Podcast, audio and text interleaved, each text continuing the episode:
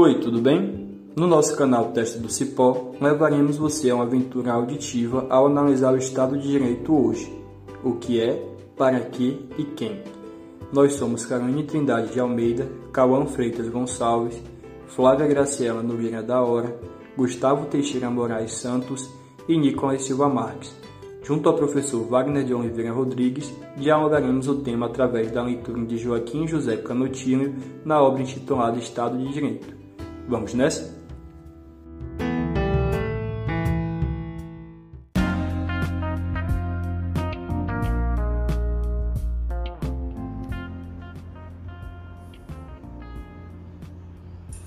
E vamos iniciar o nosso diálogo com algumas questões de interesse através do professor Wagner Rodrigues, nosso professor na disciplina. Tudo bem contigo? Tudo bem, Gustavo, e contigo? Tudo bem. Bom, professor, vamos tirar algumas dúvidas que extraímos da leitura do JJ Canutilho, através da primeira parte do texto Estado de Direito. Pode ser? Pode sim. Então, para Canutilho, o Estado de não direito é definido como um Estado em que leis arbitrárias e desumanas são impostas e se utiliza de uma lógica utilitarista para defender interesses de determinada classe, etnia ou sexo, promovendo injustiça social e desigualdade. Nesse sentido, como se explica o fenômeno de uma população utilizar de sua liberdade de expressão em um Estado de direito para exigir um Estado de não direito? Por exemplo, manifestações em prol de um regime totalitário isso ocorre devido à falta de informação da população, pelo interesse de determinado grupo que se beneficiaria disso, ou uma combinação de ambos? Pois então, né? Olá, Gustavo, olá, olá os ouvintes, né? Quando a gente fala em Estado de não direito, que é até uma, uma alegoria teórica em Canutilho, não estamos falando que não vai existir a ordem jurídica no Estado estamos falando que a ordem jurídica deixará de ser o, a veia condutora da forma como o Estado se organiza. Isto é, o direito ele vai aparecer numa enquanto tecnologia periférica, dentro, dentre outras tecnologias, né, como a política, é, o, até a própria cultura e as ideologias. Então, assim, o direito ele vai passar a ter um papel subterrâneo, né? um papel de segunda ou terceira hierarquia na forma como o Estado se organiza. Né? Então, todo Estado ele tem o direito é, lançado na forma como se organiza, mas a importância que é dada a, esse, a, a essa técnica normativa de organizar a civilização, a sociedade é que muda. Então, quando a gente fala de um estado de não direito, em que as leis arbitrárias e desumanas são impostas, é porque realmente a tecnologia ainda continua sendo a lei, mas ela é usada de uma forma tão descomprometida com a boa-fé, com as liberdades e tudo, que elas passam a ser instáveis e orientadas por aquele que produz o direito né? No sentido da população usar de uma liberdade de expressão em um Estado de Direito para exigir um, Estado de não direito, é, a gente entra muito naquela lógica do Karl Popper, né? É, em a gente imaginar que os, os intolerantes, num ambiente de tolerância, vão pedir a intolerância, né? E como é que a gente reagiria a este cenário, né?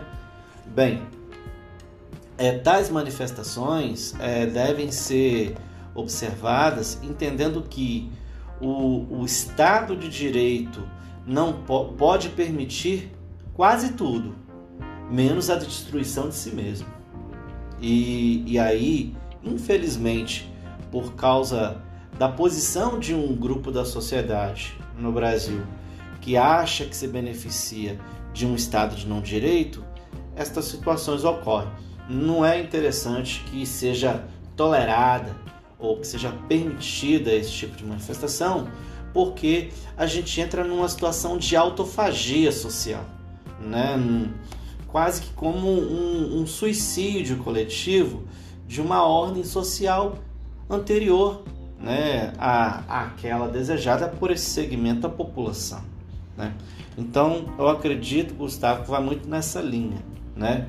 de que não dá para pedir um Estado de não direito em um Estado de direito. Tanto que, na boa parte de, de, destes Estados de não direito, eles surgem por golpes. Né? E, e é essa dimensão que é preciso ser entendida para que a gente possa entender um Estado que seja cada vez mais includente e, e que associe pessoas, né? O que não acontece em um Estado não direito.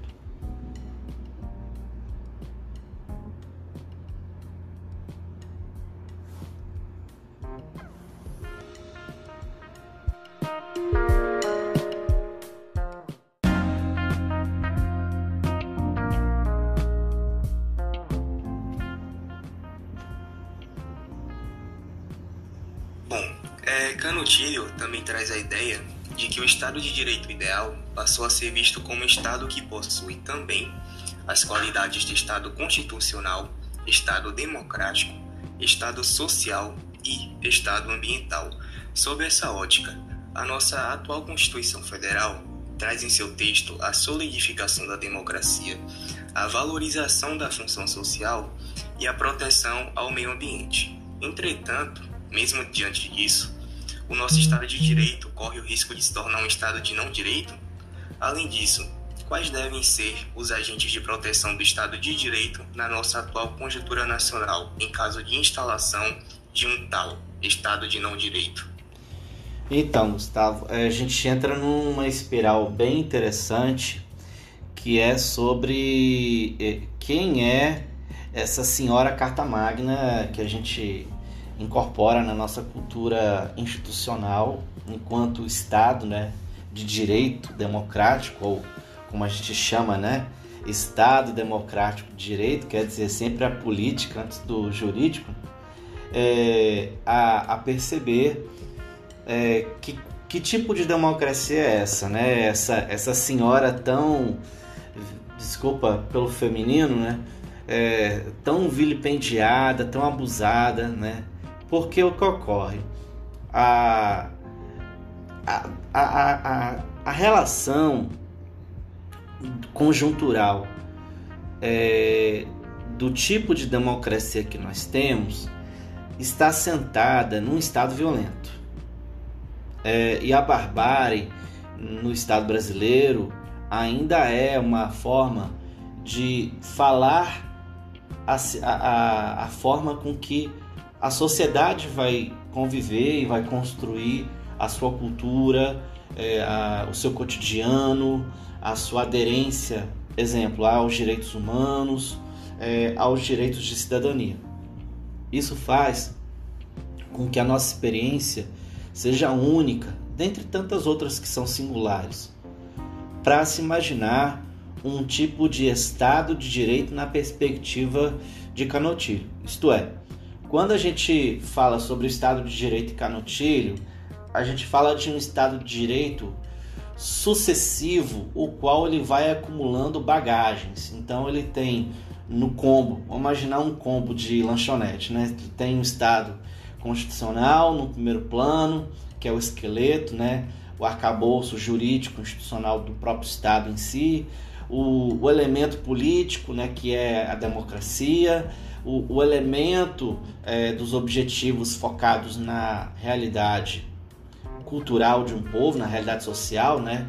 nos vulneráveis, nos marginalizados, é, nas demandas enquanto sociedade né? inclusiva, é, que combate as desigualdades é, socio-regionais e, e etc. E também uma preocupação, e aí é uma preocupação mais recente, é, especialmente com a, a COP de Paris, mas não menos importante do que as outras. Que a gente tem a questão do, do meio ambiente, né? o nosso lugar comum. Então, é, imagine quanta coisa, quanta coisa esse Estado de Direito ideal, digamos assim, tem que passar, né?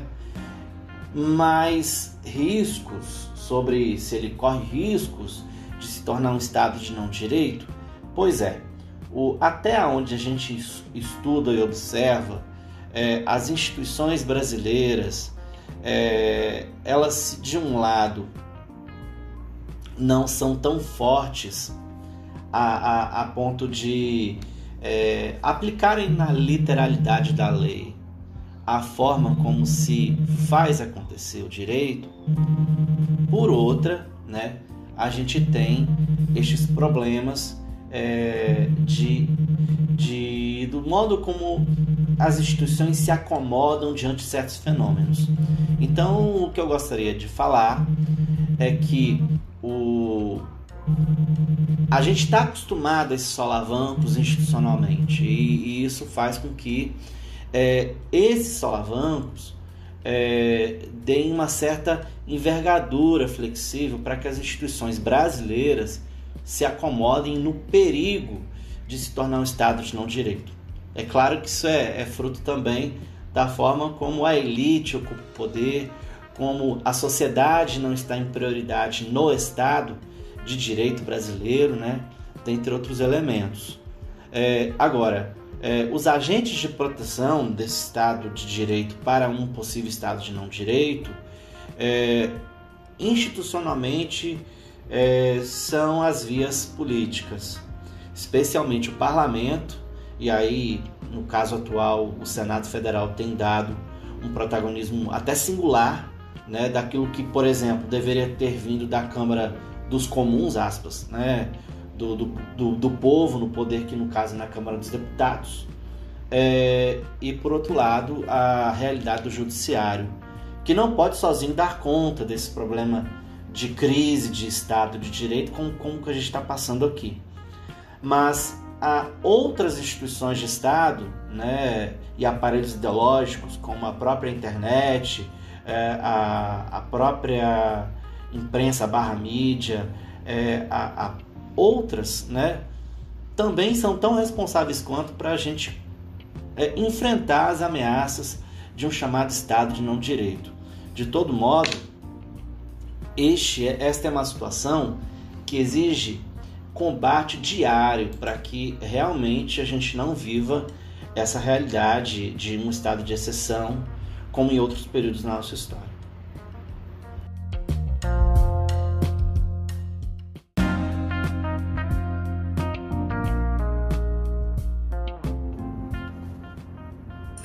Segundo Canutilho, o Estado de Justiça confunde-se hoje com Estado de Direito Social. Assim como Estado de Direito, só é Estado de Direito se for um Estado de Justiça Social. Nessa perspectiva, ele acredita que o Estado de Direito deve mitigar a exclusão social e promover equidade. Então, como você acha que o Estado brasileiro deve promover mais justiça social e levar o texto constitucional à praxis principalmente no que diz respeito à dignidade da pessoa humana, em um contexto no qual a autorregulação econômica proveniente do neoliberalismo ganha cada vez mais força. Pois é, mais uma vez a gente está diante de uma questão chave que é sobre a função deste Estado de Direito na contemporaneidade. Pensar o Estado de Direito na conjuntura atual, é, voltado para enfrentar os desafios do nosso tempo significa observar que uma sociedade estruturada por séculos em uma cultura escravagista e, e em uma lógica sectária de grande parcela da sua população, relegando-a à pobreza, à miséria, à indignidade, à, à objetificação do, do ser humano, né? até a sua eliminação por práticas muitas vezes orientadas por necropolítica de Estado, fazem com que realmente em Canutilho extra extraiamos uma reflexão muito interessante quando se fala que um Estado de justiça ele é também um Estado de direito social porque a justiça ela é coletiva. Não há justiça institucional que negue a dor do outro e negue a inclusão de uma parcela da população em detrimento do todo. Por isso que a exclusão social e a equidade são realmente objetivos do Estado brasileiro, e isso está na Constituição Federal, e precisam ser pensados como metas estratégias de, de, de Estado propriamente ditas, levadas às suas políticas institucionais. Para isso, é, uh, se, se a gente confronta com a atual realidade em que a economia brasileira é pensada para uma minoria, em que a, a produção dos bens básicos da vida são orientadas ao lucro, cada vez mais exportados para o mundo afora, sem devolver ao menos o mínimo necessário para a sobrevivência da população. Eu falo isso especialmente no contexto dos alimentos. Se a gente vive em uma sociedade em que é, o Estado precisa ser diminuído, não apenas num plano institucional, mas no plano moral da palavra, aonde ele tem mais utilidade, que é o socorro aos mais necessitados. Então, realmente, nós estamos em um estado de, de não direito, é, camuflado de Estado de direito democrático, ou Estado democrático de direito. Mais uma vez, o elemento político na frente do jurídico.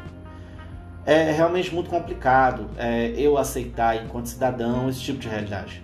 Não dá para pensarmos que o neoliberalismo seja a solução econômica, macroeconômica e institucionalmente é, estratégica do ponto de vista do capitalismo global para entregar às pessoas é, é, inclusão social e equidade necessária à realidade de cada segmento do nosso povo.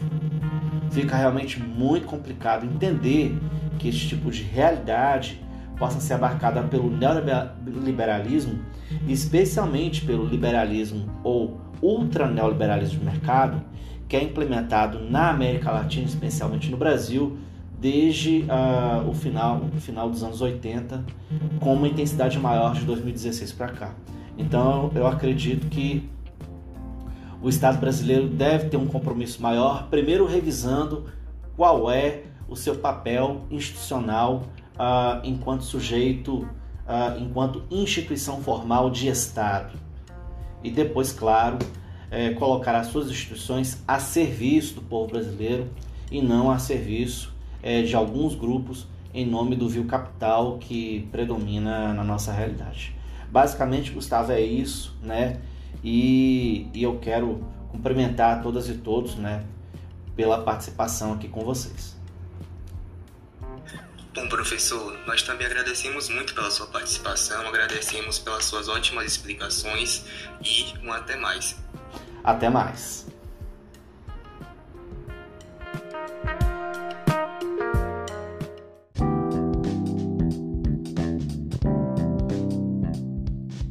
Em primeiro lugar, o Estado de Direito é um Estado de direitos fundamentais? Parece uma pergunta óbvia, mas é uma pergunta válida porque nem sempre o Estado de Direito é compreendido como um Estado de direitos fundamentais.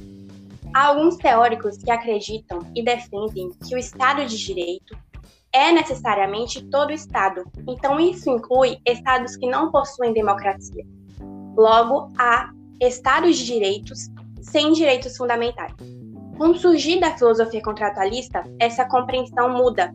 A filosofia contratualista ela sugere justamente o contrário, ela sugere que todo Estado de Direito só pode ser pensado assim se estiverem neles presentes os direitos fundamentais.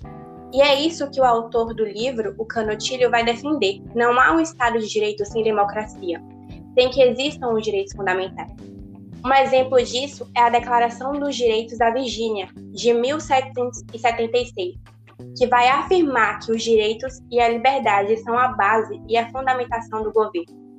Mais tarde, no mesmo ano, nós temos a Declaração de Independência dos Estados Unidos, que também localiza os direitos e a liberdade do indivíduo numa esfera jurídica que está antes e sobre o direito criado ou posto por qualquer legislador. Ou seja, são os direitos fundamentais que limitam a lei, e não o contrário. E ainda, se necessário for, os tribunais eles deverão desaplicar leis violadoras de direitos fundamentais constitucionalmente garantidos. Podemos concluir, então, que o Estado de Direito só pode ser Estado de Direito se for também um Estado democrático e um Estado social. Assim, o Estado de Direito é também um Estado de direitos pessoais, políticos e sociais. Entretanto, é necessário que pensemos que não basta a contemplação desses direitos fundamentais em uma Constituição. É preciso que esses direitos sejam de fato efetivados. A história demonstra exemplos de diversas constituições ricas na escritura de direitos, mas que eram pobres na garantia dos mesmos. E agora fica outra questão que deve ser abordada. O Estado de Direito é garantidor do princípio da legalidade da administração que ele mesmo desenvolve? Sim, a resposta é claramente afirmativa, porque a lei serve de fundamento ao exercício de outros poderes do Estado. A administração deve obedecer às leis, os tribunais estão sujeitos às leis. Nesse sentido, afirma que o poder vem da lei e que não há exercício legítimo do poder público sem fundamento na lei. Assim, quaisquer atividades administrativas contra a lei violam o princípio da legalidade inerente a qualquer Estado de Direito. A lei dá fundamento aos chamados poderes administrativos. Exemplifiquemos esta ideia através do recorte de três poderes administrativos fundamentais: o poder regulamentar, o poder de polícia e o poder expropriatório. Não é qualquer autoridade que tem o poder de fazer regulamentos. Dos regulamentos urbanísticos aos regulamentos de serviço, passando pelos regulamentos de polícia, todo poder regulamentar tem de estar baseado diretamente na lei fundamental, à Constituição ou numa lei editada nos termos constitucionais. Do mesmo modo, não é qualquer órgão da administração que, a pretexto da proteção da ordem e da tranquilidade públicas, pode apossar-se do poder de polícia. Este vem da lei que define quem tem poderes de polícia e individualiza as medidas de polícia. Finalmente, o poder de expropriar bens ou requisitar bens ou serviços se enquadrará como poder abusivo se não existir uma ou várias leis a regular o poder, a forma e os requisitos da expropriação ou da requisição. Agora, Calvão, você pode me responder se o Estado de Direito pode conferir segurança jurídica e social e despertar a confiança das pessoas nas instituições? Olha, Flávia, não só pode, como deve conferir segurança e confiança das pessoas, como é prescrito pelo próprio autor na definição de Estado de Direito. Como o autor mesmo coloca, através de um conjunto de princípios jurídicos, procura-se estruturar a ordem jurídica de forma a dar segurança e confiança às pessoas. A experiência comum revela que as pessoas exigem fiabilidade, clareza, racionalidade e transparências, transparência aos atos, aos atos dos poderes públicos, de forma a poderem orientar sua vida de forma segura, previsível e calculável. Além do mais, as pessoas têm o direito de confiar os seus atos ou as decisões públicas incidentes sobre os seus direitos, posições ou relações jurídicas alicerçadas em normas jurídicas vigentes e válidas ou em atos jurídicos editados pelas autoridades. Com base nessas normas, se ligam os efeitos jurídicos previstos e prescritos no, ordena no ordenamento jurídico. Ou seja, as pessoas devem ter o direito de confiar que as instituições do Estado e o próprio Estado exerçam suas funções em quaisquer situações de atos ou decisões públicas que tenham uma relação jurídica. E são coisas que, por muitas vezes, passam até desapercebidas esses direitos, pois as pessoas só lembram ou dão devido valor a esses direitos quando realmente necessitam dele. Além do mais, existem contradições a, a, acerca da, da execução desses direitos. O autor mesmo coloca aqui, é, podem não ser a essência da justiça e confundir-se muitas vezes com a defesa de privilégios econômicos e sociais. Ou seja, muitas vezes é questionado a segregação com que essa confiança, segurança e justiça são executadas na realidade social em meio às desigualdades é, da realidade, né? Porém, é, a segurança e a confiança recortam-se, apesar de tudo, como dimensões indeclináveis da paz jurídica. O autor coloca bem isso no texto. Além do mais, é, quem os, ele, o autor coloca quem os quiser transmutar em princípios revolucionários estará a exigir o que eles não podem dar e terá, por conseguinte, de fazer a revolução por outros modos, ou seja, o meio por meios de Estado de não direito.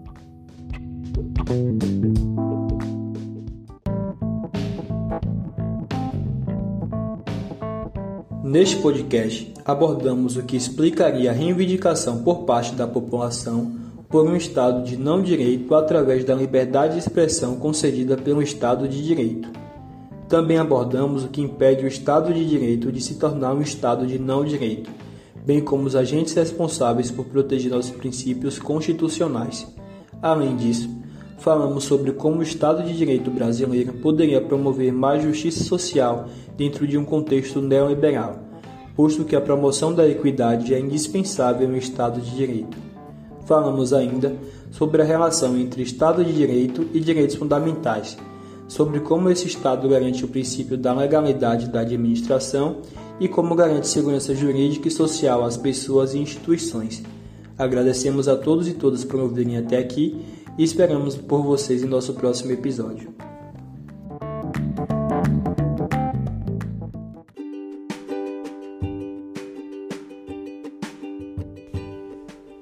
Este produto da disciplina de Teoria do Estado e Ciência Política foi realizada pelo grupo de discentes do primeiro semestre do turno integral no curso de Direito da Universidade Estadual de Santa Cruz, sob orientação do professor Wagner de Oliveira Rodrigues. Este produto está protegido por direitos autorais e qualquer reprodução pública ou privada do conteúdo deste áudio exige o respeito à legislação vigente no Brasil. Até a próxima!